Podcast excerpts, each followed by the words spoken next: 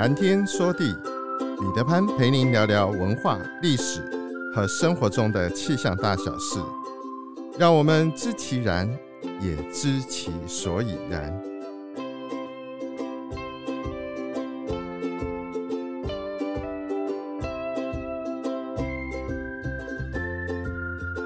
谈天说地，潘大刚空中与您相会。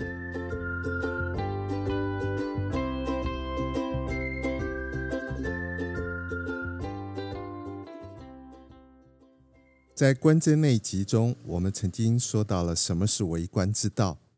除了要有一介不取的清廉，有如临深渊、如履薄冰的审慎和孜孜不倦、勤勉尽职之外，更应该时时牢记耳奉耳禄、民高民脂、下民易虐、上天难欺的天道轮回、因果不爽。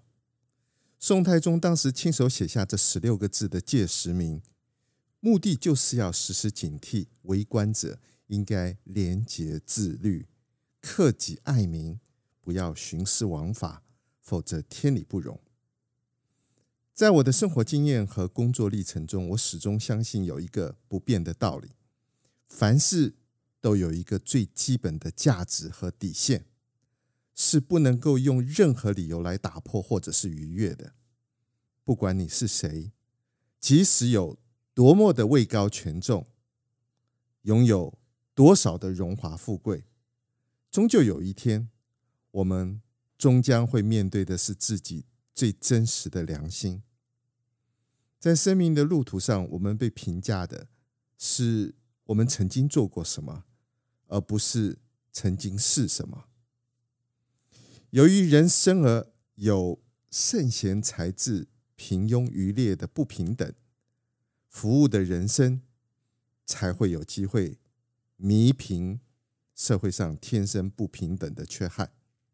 这也就是为什么国父孙中山先生说：“聪明才智越大者，当服千万人之物，造千万人之福；聪明才智略小者，当服百十人之物，造百十人之福。”至于全无能力者，当服一人之物，造一人之福。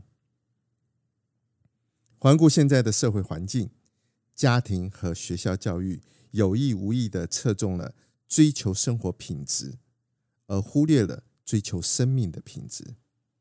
系统内实体教育所传授的，多半是在提升生存竞争能力。而不是为了要厚植生命品质的内涵，这种目标不平衡的影响所导致的后果，是我们现在的社会群体走向冷漠，个体崇尚功利，年轻世代在利益冲突之下，常常是是非不分的。还记得爱因斯坦曾经在一次演讲中说：“如果你把学校教授给你的一切知识都忘了以后。”剩下来的那个部分的内容，就是教育。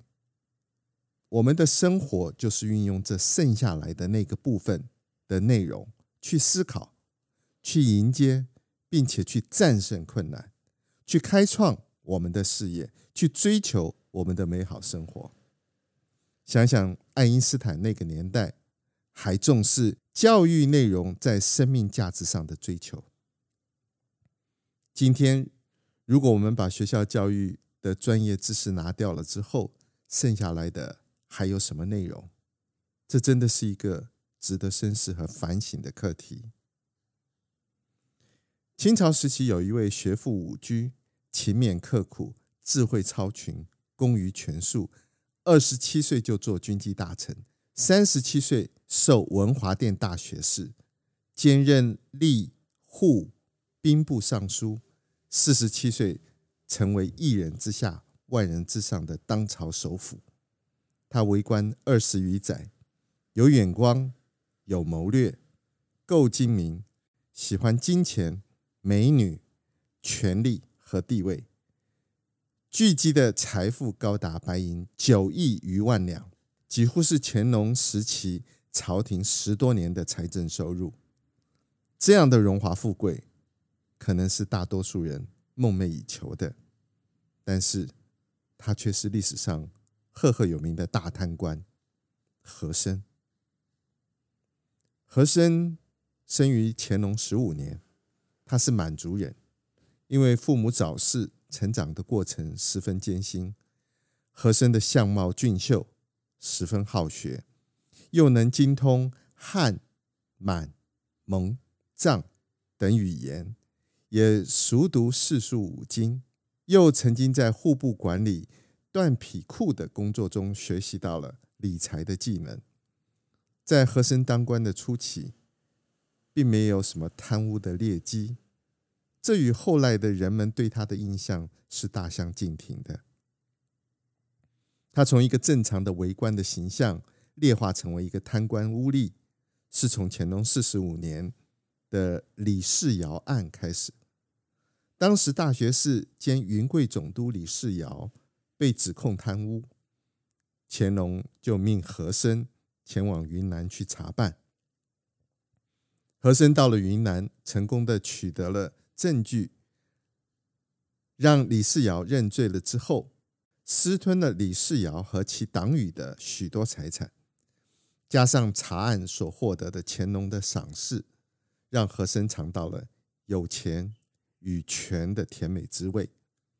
在此之后，和珅便透过各种方式搜刮四方钱财。珠宝，还勾结黑道二势力，胁迫地方富商缴交保护费。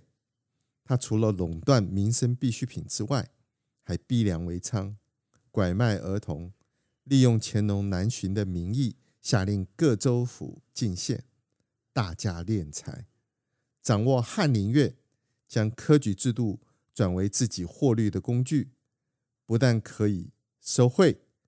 还能够借此培植自己的党羽，成为新一代的官员。所以，再优秀的人才也会有误入歧途的可能。若是没有坚信不疑的价值观，是很难抵抗一路上的诱惑与考验的。民主社会也是一样，拥有选票的人民一定要有世人之明。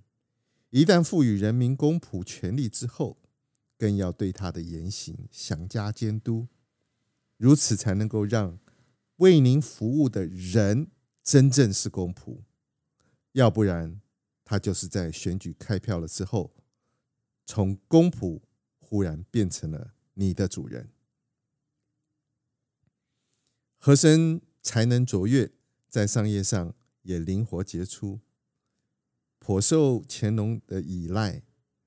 和珅饱读诗书，能够吟诗作对，这一点也和喜欢作诗的乾隆相得益彰。和珅不但善于察言观色，逢迎拍马更是总是拍对地方，让乾隆的日常生活总是少不了他。和珅甚至还跟随着乾隆一起信奉藏传佛教，这样一个能够集能力与献媚于一身的官员。对于步入晚年的乾隆皇帝来说，根本就是如鱼得水，也因此和珅升迁不断，赏赐不停。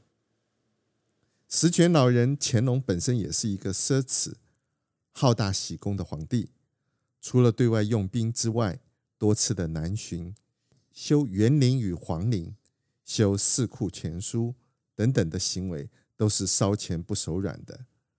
清朝的国库即使再丰沛，也经不起乾隆这样的折腾。也因为这样的关系，具有经商才能的和珅，才能够成为乾隆倚重的赚钱好手。和珅能够运用自己的能力，将空虚的国库转亏为盈，乾隆才有办法继续的挥霍。和珅还能够在乾隆下江南之前，不花国库一毛钱，打点好所有行前的准备，靠的就是地方的进献。有人说，乾隆吃肉，和珅喝汤，代表的是和珅如此大力敛财，为的真实目的是为了给乾隆爷大花特花，自己只是顺手收了一些手续费。其实这样的说法并不能说完全正确。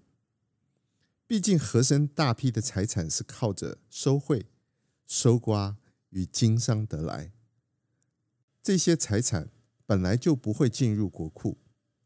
或许他的确曾经自掏腰包给过了几次，但是说和珅是为了让乾隆花钱而贪污，这样说实在太抬举他了。也就是说，他帮国库赚的钱。不会全部进入国库，因为中间他也会 A 走一些，例如前面所提过的李世尧案抄到的财产。至于天下人主动捧着银子和珠宝去贿赂的这些财产，绝对是一丁点都不会掉入国库当中的，顶多一些珍奇稀宝，让他转手进献了给乾隆，又帮自己的印象分数加分罢了。和珅在做官的时候。至少给自己立了一个规矩，他不会趁着饥荒、疾病、天灾人祸的时候去发国难财。听说和珅不拿科举方面的钱、赈灾方面的钱和自己办不成事的钱。西元一七九九年，乾隆走完了他漫长的一生，享年八十九岁。乾隆驾崩后不久。众大臣就上书嘉庆，要求弹劾和珅。按照惯例，国丧期间不处理一切政务，但是嘉庆皇帝却很快的把和珅抓了起来，因为在他当太子期间，深知和珅阴险狡诈，所以并不敢掉以轻心。很快的，嘉庆列出了和珅的二十条大罪，如泄露国家机密罪。渎职罪、玩忽职守罪、包庇罪，最后四天才写的是和珅的财富众多，但是却没有一项提到过贪的这一个字。和珅被嘉庆抓进了天牢之后，众臣商议要把和珅给凌迟处死。就在庭审和珅的当天，没想到和珅的手中。捏着乾隆留下来的保命锦囊，心里面还以为这个锦囊或许乾隆会写忠诚好才，但侍奉朕多年，没有功劳也有苦劳，凭此可免一死，类似像这样的话。但是万万没有想到，锦囊里面只有三个字：留全尸。和珅彻底的懵了，他以为乾隆会救他。才敢如此掉以轻心，对于嘉庆完全没有防备，但是万万没有想到，是这一个下场。乾隆去世仅仅十五天，嘉庆皇帝就给和珅列了二十大罪状，抄他的家，夺他的爵，一条白绫了却了和珅被乾隆百般宠爱辉煌的一生。和珅收到白绫之后，死前在狱中写下一首绝命诗。那首诗是这样说的：“五十年来梦幻真，今朝撒手谢红尘。他日水泛寒龙日，留取香烟侍后生。”因为世人不明考核不实，制度不彰，让贪官有了生存的空间。历史上封建社会反贪反腐，主要靠三种方法：靠教化、靠惩罚、靠制度与监察。古代的圣人贤者把思想教化、价值观的建立放在反贪反腐的第一位。《尚书》中就记载了：“任官为贤才，官不必备，惟其人。”孔子也说。导之以政，齐之以刑，民免而无耻；导之以德，齐之以礼，有耻且格。王阳明曾经说过：“破山中贼易，破心中贼难。”康熙也说：“正官人必先心术，次才学。心术不善，纵有才学何用？”所以，自古以来，历代王朝就十分重视对民众和官员进行道德品质教育，向民众和官员建构仁义礼智忠信诚勇勤俭廉洁公生民廉生威等等的伦理道德观念，以其防贪于未然。对于治贪于已然，我完全赞成采用严刑酷法惩治贪官污吏。韩非子说：“治强生于法，若乱生于阿。君民于此，则正赏罚而非人下也。文有利虽乱而有独善之名，不闻有乱民而独治之利，故民主治利不治民。因此，自古以来惩治贪官的有效办法，就是要用严刑酷法。《左传》中间记载说：“己恶而略美为昏，贪以败官为末，杀不为计为贼。”下书曰：“昏、莫、贼、杀。昏、莫、贼、杀。昏是指恶而略美，就是带着恶意去抢夺他人的美名；莫是指贪以败官，贪得无厌，败坏官纪；贼是指杀人无忌，也就是肆无忌惮的去杀人。犯这三种罪之一的，依照夏朝的律法，都是要被处以死刑。商朝有三封死眼罪，三封为污封、淫封和乱封。收受贿赂的贪官被列在淫封中的获罪。尚书说：“臣下不匡，其刑没。”没刑也叫做情刑，也就是用刀子在贪官的额头。或者是脸上刺字，所以贪官也叫做贪墨之吏，或者是墨吏。西周的时候，把官吏营私枉法、贪污受贿等列为五过之痴。五过就是指为官、为反、为内、为祸、为来。也就是说，秉承上意、迎合权势的为官。以权谋私、公报私仇的为反；祸于内侵、徇私枉法的为内；贪赃受贿、敲诈勒索的为祸；和接受请托、徇私枉法的为来，都是要受到法律严厉制裁的。秦朝崇尚法家思想，规定。弃挥于道者有刑，步过六尺者罚，更是轻罪重罚。唐律中间规定，正七品官受财枉法，违法之章达月俸禄收入总数一半以上者，处极刑。宋史中间说，宋兴趁武季之乱，太祖太宗。我用重典以绳奸逆，十郡县之力成武季之风，黑卖货利民，故犹言贪墨之罪。主典自盗赃满者，往往抵死。明太祖朱元璋开国时告诫群臣：朕昔在民间时，见州县官吏多不恤民，往往贪财好色。饮酒费事，凡民疾苦，视之漠然，兴时怒之，故今严法禁。但遇官吏贪污堕害污民者，罪之不恕。明初规定，凡贪赃在六十两以上者，枭首示众，剥皮填草，或凌迟处死。这令其他的官员触目惊心。清朝初年也是严惩贪官。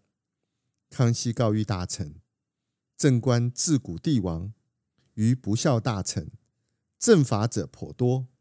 今设有贪污之臣，正得其时，亦必治之重点。凡别项人犯，尚可宽恕；贪官之罪，断不可宽。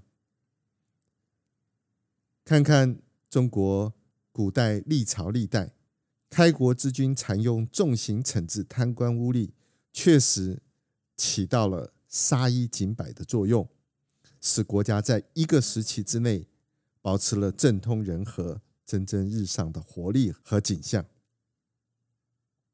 民主制度的本质在于人民做主，人民选择了为我服务的公仆，人民的眼睛无所不在。监督与考核也应该无所不在。如果政治人物为了自身的利益操弄了人民，这样的政治人物，我永远也不会再相信他说的任何一句话。有人说，民主透过了选举方式，达成了人民自作自受的结果。当全球民主制度出现了偏执和混乱的现象时，反思一下。民主制度良性或者是恶性循环的关键，其实真正在于选民的文化和伦理的素养。直到今天，我仍然相信，靠教化、靠惩罚、靠制度监督，才能增进民主制度的效能，提升民主的素质，实现选贤与能的价值。让人民发挥监督的力量，杜绝公仆腐败贪渎。对于贪官污吏，惩奸除恶务尽，追溯应该无尽期。除了贪官之外，还有一种官员也是让人恨得牙痒痒的，那就是庸官。庸官的特征就是混，不作为，不进取，得过且过。我们下次就来聊聊庸官的百态。